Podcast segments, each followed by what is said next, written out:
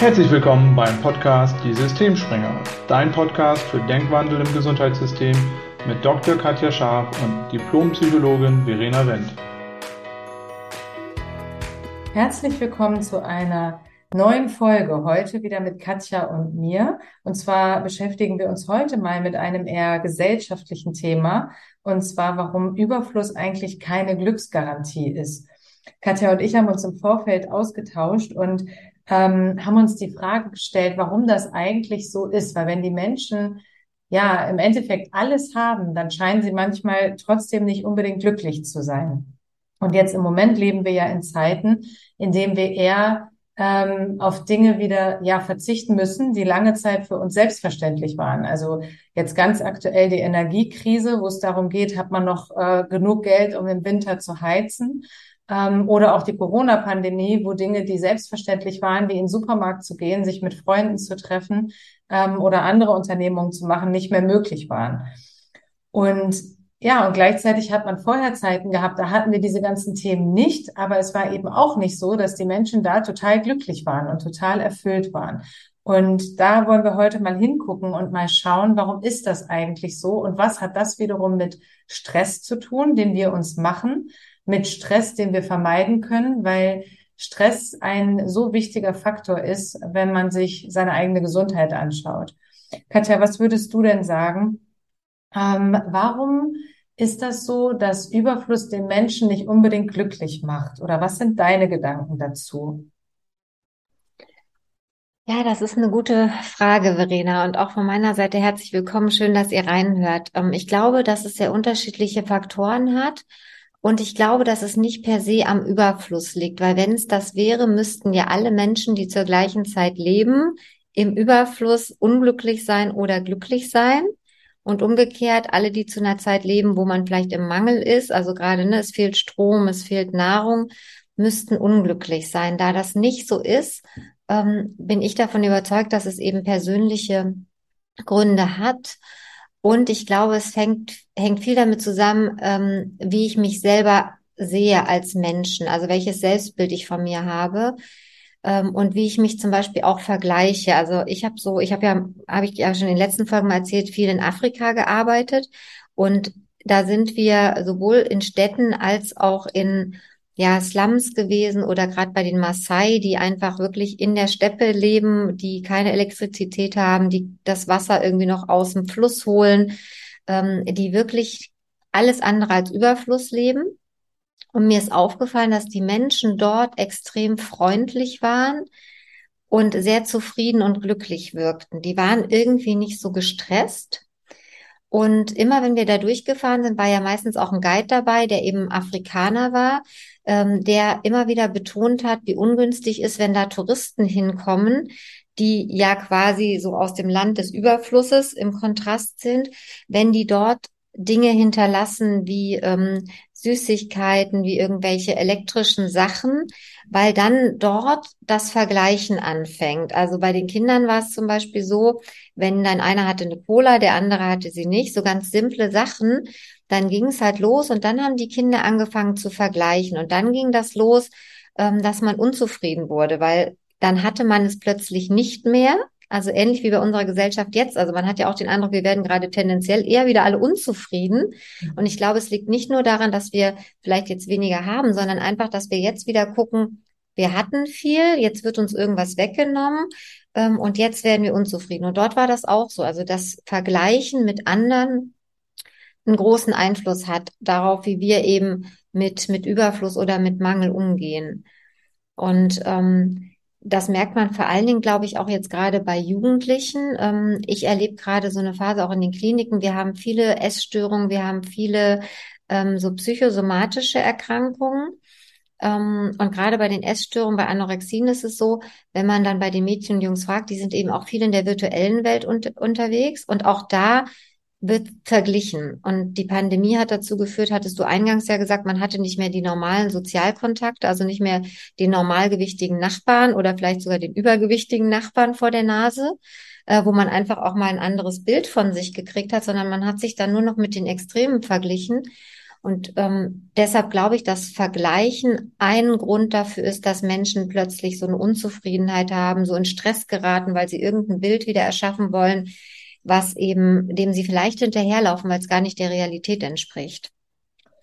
Ja, das ist total spannend. Ähm, das Thema Vergleichen an sich weil da gibt's ja tatsächlich auch Studien zu, dass die sozialen Medien, also beziehungsweise die Zeit, die jemand äh, auf den sozialen Medien äh, verbringt, ein Einflussfaktor ist auf die psychische Gesundheit. Da gibt's mittlerweile auch schon äh, neue Behandlungsansätze, habe ich letztens erst in unserem Psychotherapeuten-Journal gelesen, ähm, die darauf zugeschnitten sind, weil es tatsächlich so ist, diese sozialen Medien verleiten eben extrem zum Vergleichen. Und man hat ja auch dann Ne, nicht mehr so die Vergleichsgruppe wie in meiner Jugend. Da hat man sich vielleicht mit den Mitschülern in der eigenen Klasse verglichen. Das waren so die Kinder und Jugendlichen, die man kannte am besten. Und dann hat man geschaut, wie die ausgesehen haben. Das war schon nicht leicht. Aber heute hat man im Internet und gerade auch in den sozialen Medien eben die Möglichkeit, sich mit der ganzen Welt zu vergleichen.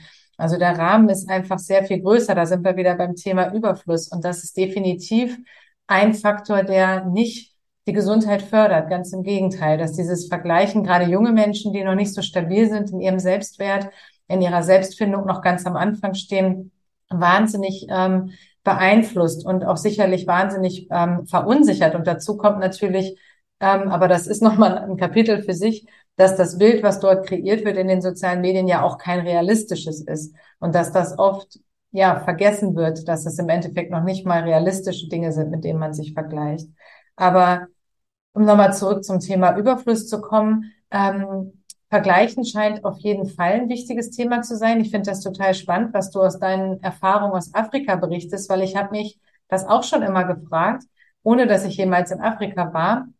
Ich habe allerdings äh, im Studium sehr viele Afrikaner kennengelernt und da hatte ich auch den Eindruck, dass die in vielerlei Hinsicht deutlich zufriedener sind, als ich das in meiner Gesellschaft sozusagen wahrgenommen habe. Und ähm, ja, und, und ich fand das immer spannend, weil die hatten zum Beispiel auch sehr viel weniger als ich. Also ich hatte sehr viel mehr Geld zur Verfügung als die zum Beispiel. Ne? Die haben sich eine Wohnung mit zehn Leuten geteilt und ich habe mir eine Wohnung mit einer Person geteilt. Und ähm, dieses Überfluss, dieses viel haben, führt eben offensichtlich nicht dazu, dass es einem unbedingt besser geht. Sondern Menschen, die weniger haben an materiellen Dingen, wie du auch in Afrika die Kinder beschreibst, die vielleicht eben noch kein Handy kennen oder die vielleicht noch kein äh, keine Cola-Dose kennen oder sowas. Solange sie es nicht kennen, ist es auch alles gut. Aber wenn man es dann kennt, will man es irgendwie haben. Und dann hat man auch wieder Angst, es zu verlieren. Und das ist ja wirklich ein Phänomen, was man jetzt im Moment wirklich auch beobachten kann, weil wir eben im Moment in Zeiten leben, wo wir tatsächlich, habe ich so den Eindruck, eher wieder Rückschritte machen. Also wir waren so auf einer Spitze, wir haben uns über Jahre hin bewegt, äh, dass es uns unheimlich gut ging. Wir hatten kaum Sorgen, es gab keinen Krieg in Europa, es waren sichere Zeiten, man hatte ähm, ziemlich gute soziale Absicherung, wenig, verhältnismäßig wenig existenzielle Sorgen. Und, ähm, und jetzt kam so ein Knaller auf den anderen, Corona-Pandemie, und man hat gemerkt, wie fragil ist das. Wir sind alle unheimlich, ähm, ja, fragil in unserer Gesundheit. Da kann so ein Virus kommen, das sieht man nicht und dann ist plötzlich irgendwie eine völlig andere Situation gefühlt von einem Tag auf den anderen. Und jetzt kommt der Ukraine-Krieg noch dazu, die Energiekrise. Also alles so, so Themen, die diesen über, ja, eigentlich die ganze Zeit meines Lebens, ich bin jetzt 42, hatten wir solche Themen nicht. Also zu, vielleicht in meiner Kindheit, da habe ich es nicht so bewusst wahrgenommen, aber lange, lange Zeit ging es uns unheimlich gut. Und doch war es ja auch da so, das habe ich ja auch in meinem Studium gelernt und in meinem Beruf mitbekommen, ging es den Menschen auch nicht unbedingt immer gut, obwohl es uns von den Umständen her super ging. Ja, was mir da gerade noch eingefallen ist, ich glaube, wir Menschen tendieren eher auch dazu, dahin zu gucken, was wir nicht haben oder ja. noch nicht haben oder was der andere, da sind wir wieder, ne, zu gucken. Ähm, und streben eben genau das an. Ne? So, ich habe mal ein Buch gelesen, auf der anderen Seite der Wiese ist das Gras grüner. Also wir haben immer das Gefühl, das ist das Bessere, wissen aber gar nicht, ob es wirklich das Bessere ist, weil dann hat der andere vielleicht mehr, aber dem muss es eben auch nicht besser gehen.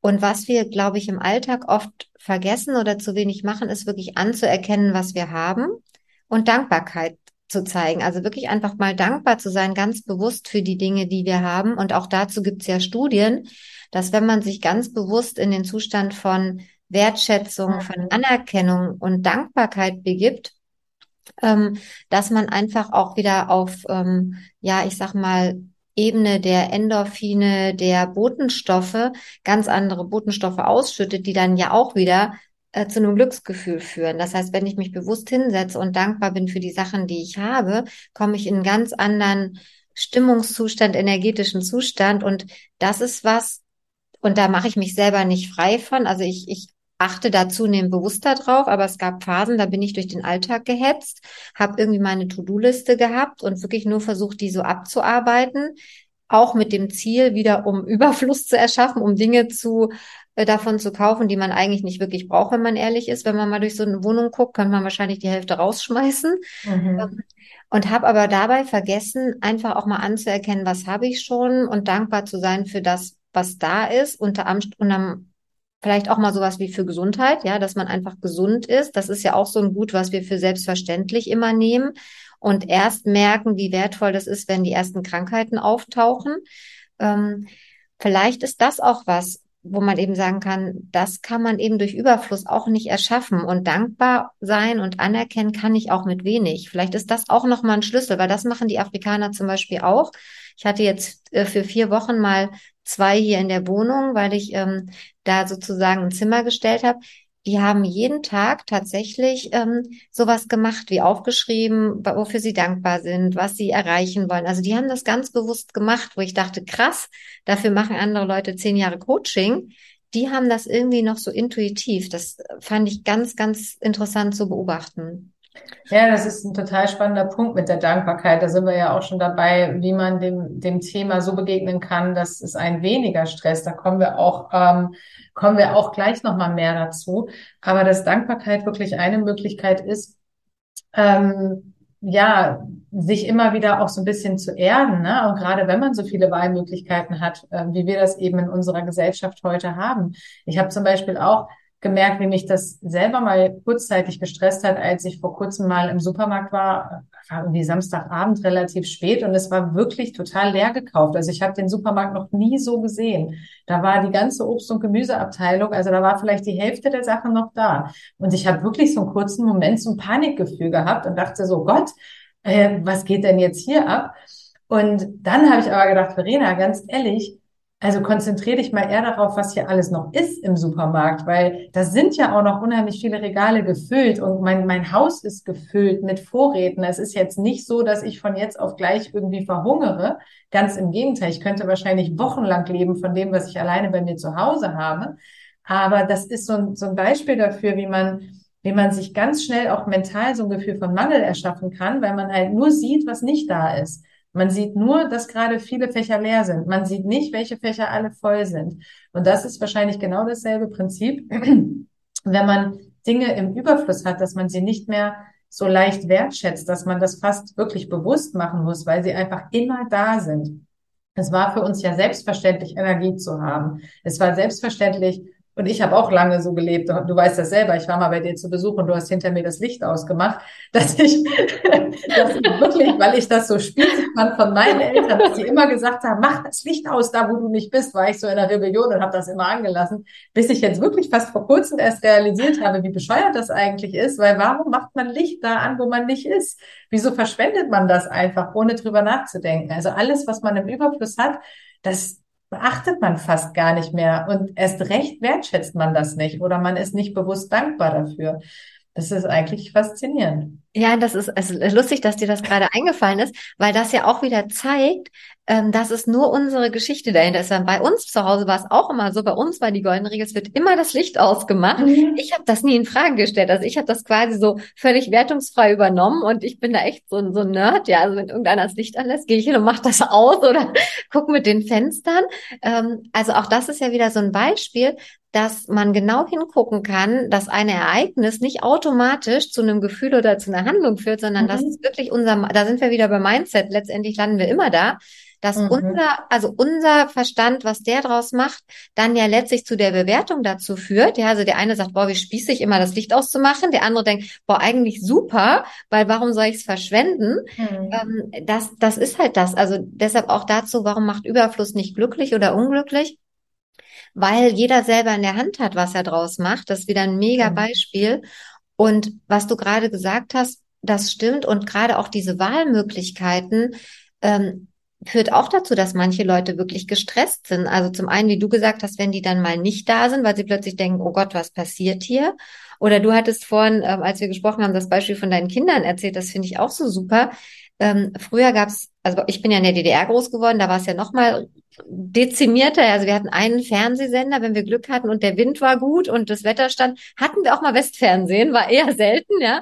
Das wurde immer gefeiert, weil da wurde Donald Duck geguckt, ja. War natürlich super, hatten wir aber in der Regel nicht, ja. Das heißt, du hast einen Fernsehsender gehabt und dann hast du den geguckt. Da gab's halt keine Wahl. Dafür warst du aber dankbar und glücklich. Ja. Jetzt heutzutage, wenn du einen Fernseher anmachst, dann hast du Netflix, du hast Amazon Prime, du hast Apple TV. Ich will keine Schleichwerbung machen, weil es gibt bestimmt noch zig andere, die ich jetzt gerade vergesse und du hast die ganzen Fernsehprogramme. Das heißt, du fängst an und was wir oft machen, ist dieses Durchseppen. Ich gucke mittlerweile kein Fernsehen mehr, weil ich weiß, ich seppe dann nur, weil irgendwie ist das dann doof und dann denke ich, das andere ist besser.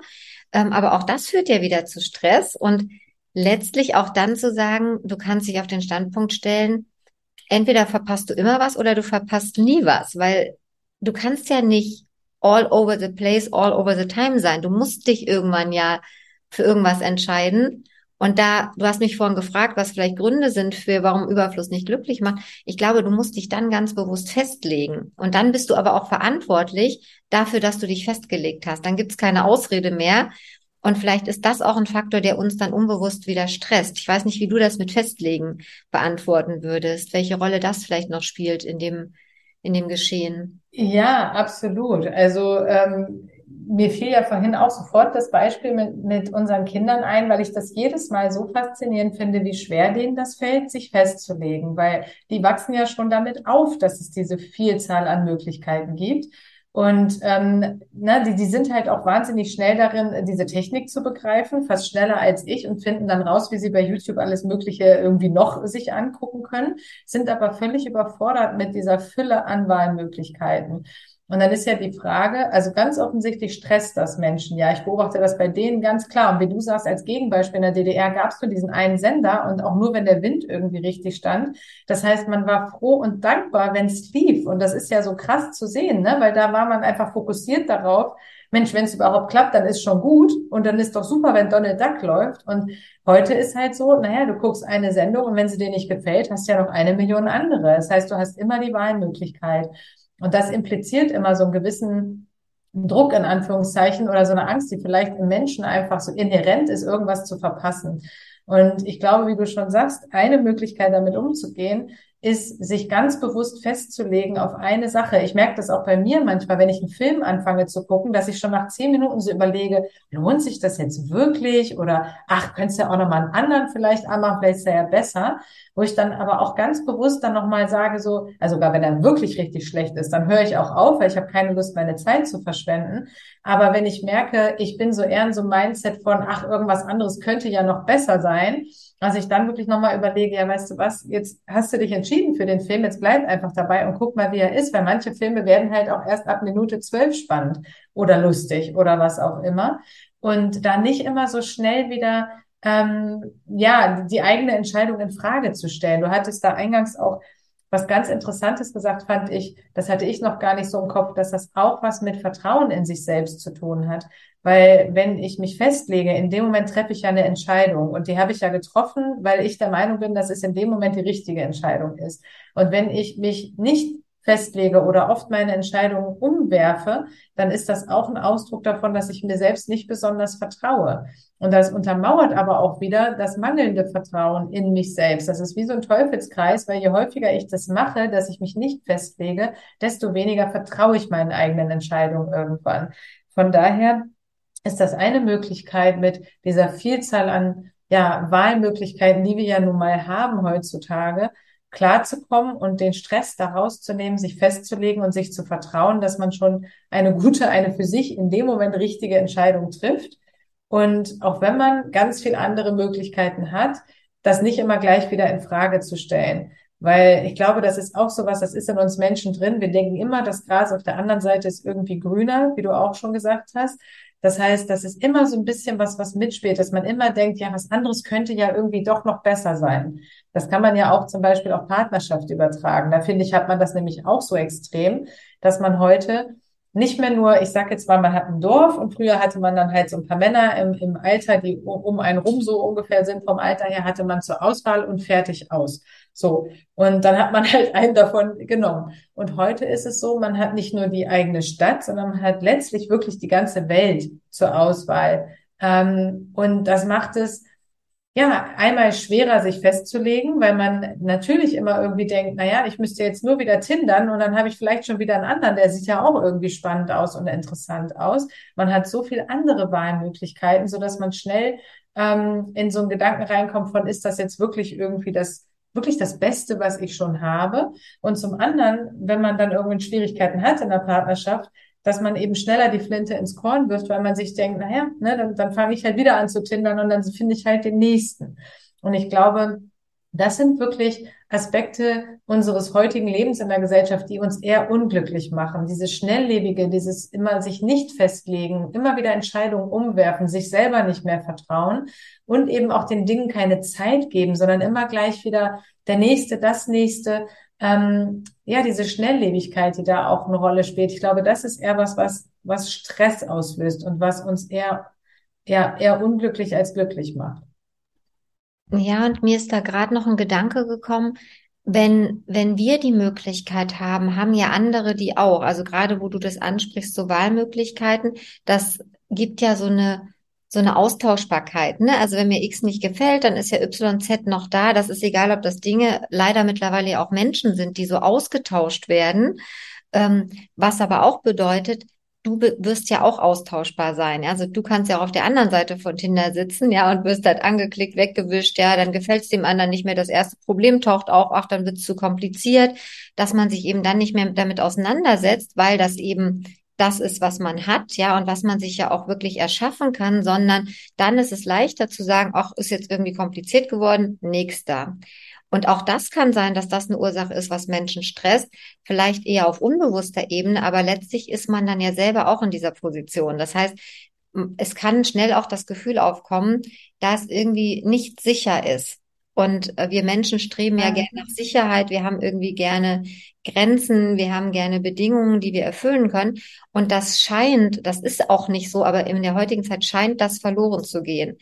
Wir vergessen dabei, dass sowieso nicht sicher ist. Also selbst wenn wir jetzt nur eins zur Auswahl haben, ist das auch nicht sicher. Aber durch dieses breite Feld und durch diese Riesenvergleichsmöglichkeiten und Wahlmöglichkeiten ähm, verwischt das, glaube ich, zunehmend auch in unserem Bewusstsein. Und ich glaube, das ist auch ein Grund, warum wir eben zunehmend auch bei Jugendlichen eben diese psychosomatischen Erkrankungen erleben, weil einfach viele von diesen Vorgaben nicht mehr so existent sind oder nicht mehr so so klar sind. Also es verschwimmt alles zunehmend. Ne? Du kannst alle, also du scheinst alles haben zu können.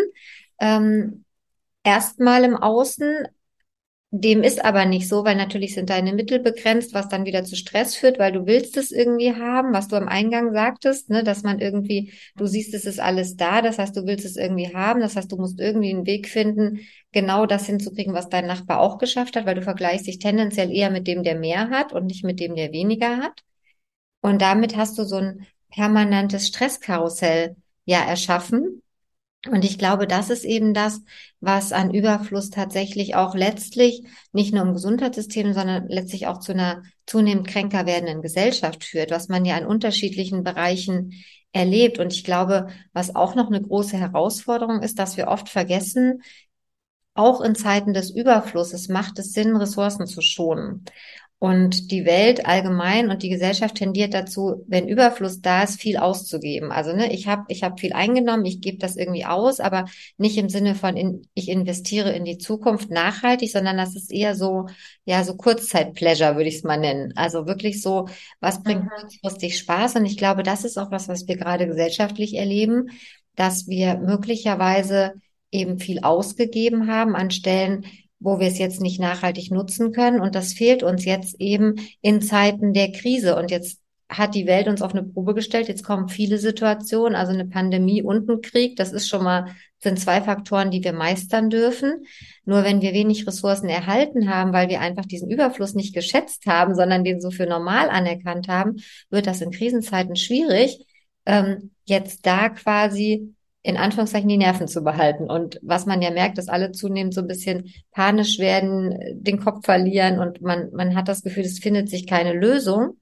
Und ich glaube, da, darin äh, ufert das so ein bisschen, dass wir wirklich Überfluss nicht zu schätzen wissen, dass wir eher tendieren, mehr auszugeben, als zu überlegen, wie können wir es investieren, wie es ein guter Betrieb machen würde. Also die Betriebseinnahmen bleiben am Anfang erstmal im Betrieb, bevor letztlich nach außen was dann rausgegeben wird. Und vielleicht ist das auch mit dem Grund, dass es jetzt eben zunehmend zu Unzufriedenheit, Unsicherheit, Ängsten und ja, so bis hin zu Panikstörungen führt.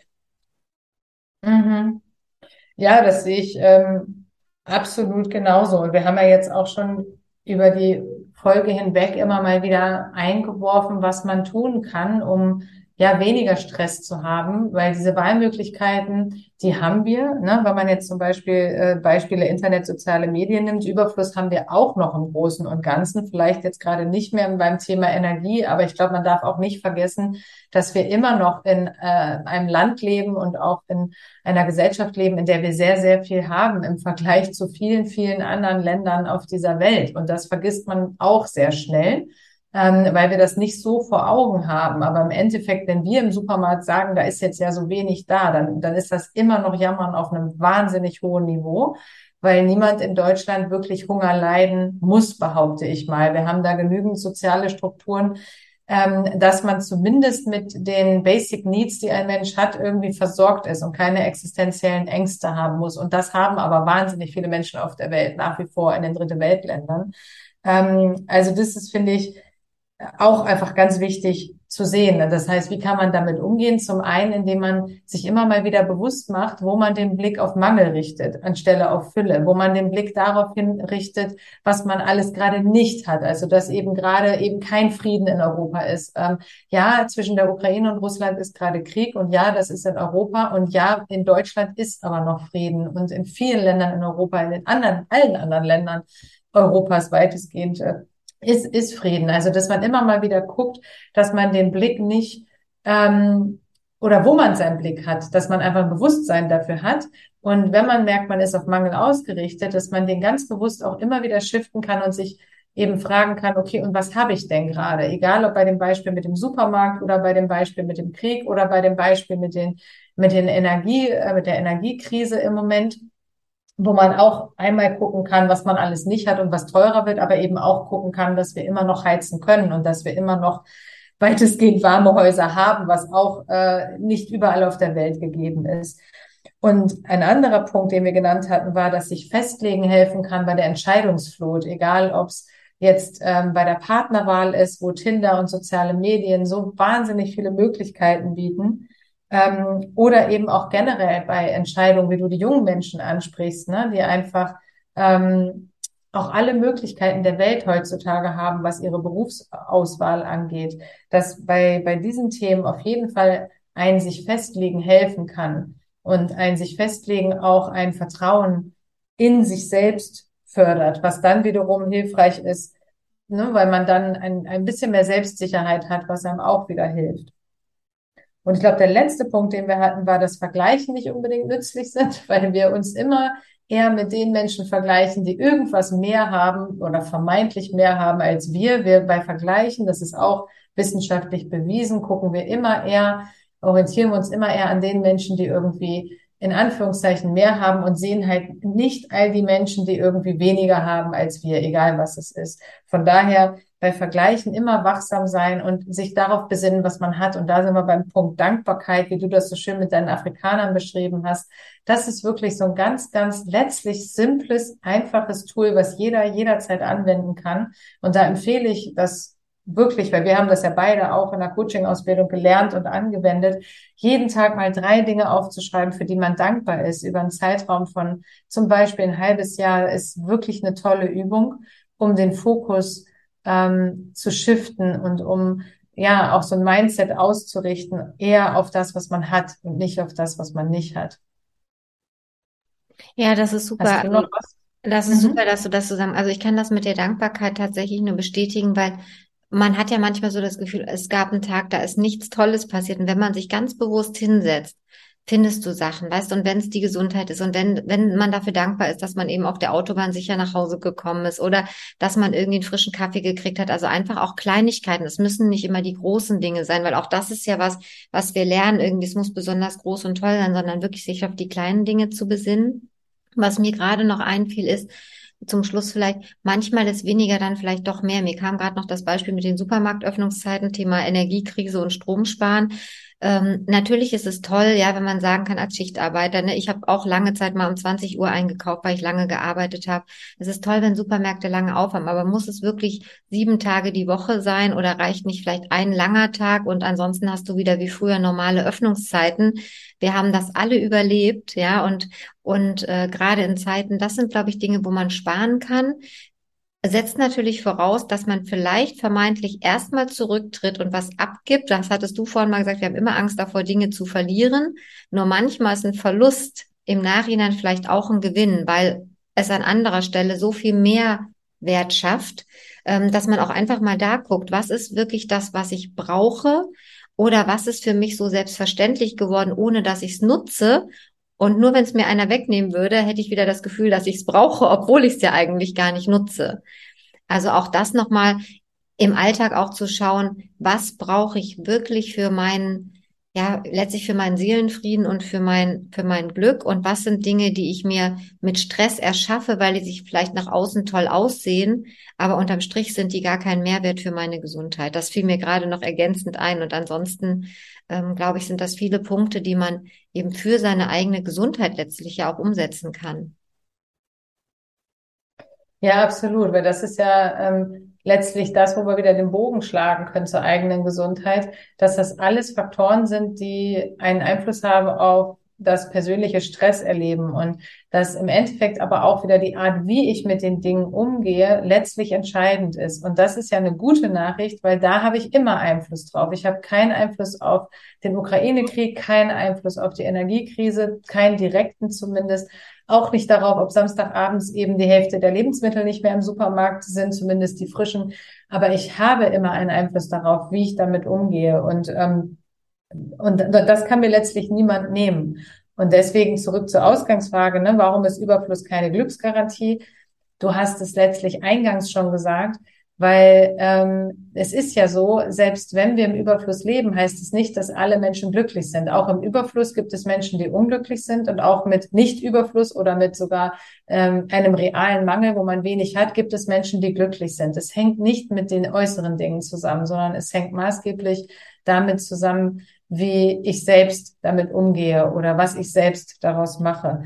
Ähm, und ja, das ist letztlich, denke ich, äh, ein ganz gutes Schlusswort. Möchtest du noch was hinzufügen zum Abschluss, Katja?